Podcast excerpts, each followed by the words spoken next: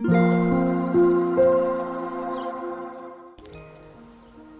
thank you for listening. This is Mac.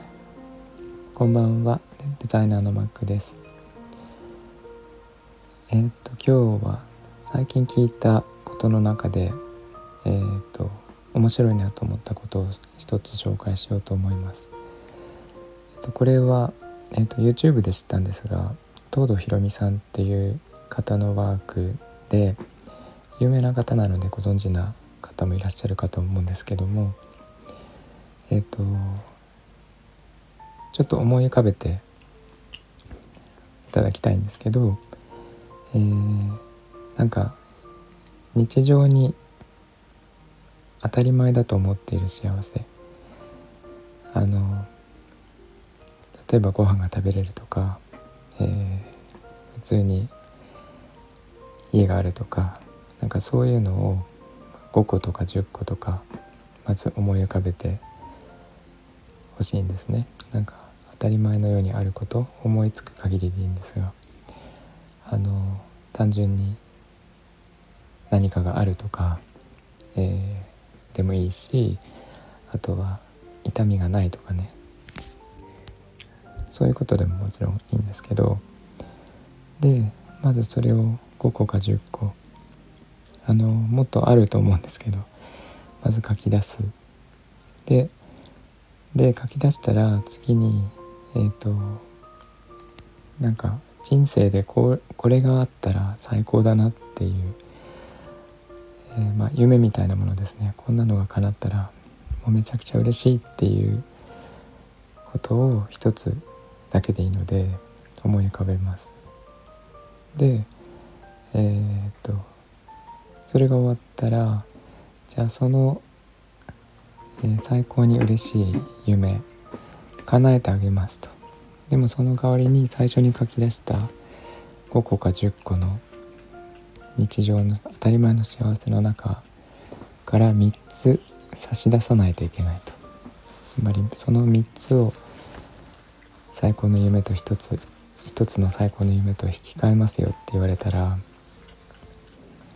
えー、皆さんはそれができますかっていうワークがありまして。で実際にちょっと3つ思い浮かべてもらいたいんですけど、えー、差し出せる3つがある方はいらっしゃいますか？でこれほとんどの方がそのまあ3つどころか2つ1つでさえ差し出すことができないっていうなんかそういう気づきのワークなんですけどあのまあ最高の夢と思っているものが実は、えー、日頃当たり前のように過ごしている幸せ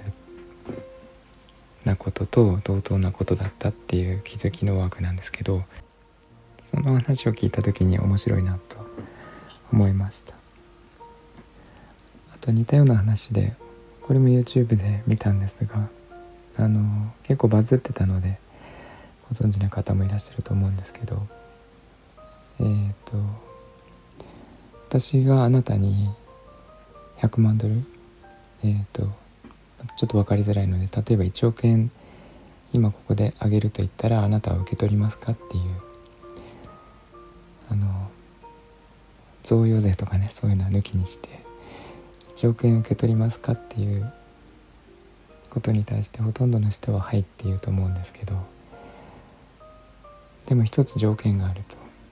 えー、条件を差し出す代わりにあなたは明日命を落とさないといけないそしたらその1億円を受け取りますかっていう質問をするとほぼ全員がいらないって言うんですよね。でいらないとするとえー、あなたにとって明日という日は1億円以上の価値があるっていうことになるんだから、えー、朝目覚めた時に、えー、1億円をゲットした以上のガッツポーズを取るべきだっていうそういう話を聞いたことがあります。あのなんか幸せがね何倍にもなるワークっていう感じのお話なんですけど。えー、っとなんか残念だったりあの怒ったりねなんかそういうことばっかりに目が向いてしまう毎日なんですがそれ以外のことは当たり前であってもなんか幸せなことがたくさんあるのでそれを忘れずに生きていきましょうというそういうお話で私も、えー、まあ、なんかちょっと忘れてしまうような時があるので、えー、そういう時にはこの話を思い出したりしています。似たような話多分いっぱいあると思うのでもしあったら教えてください、えー、ということで今日も聞いていただいてありがとうございました。えーと、みんなが優しく穏やかで幸せで健康でありますように Thank you for listening and I hope this episode will warm me up just like a blanket. Thank you. Bye bye.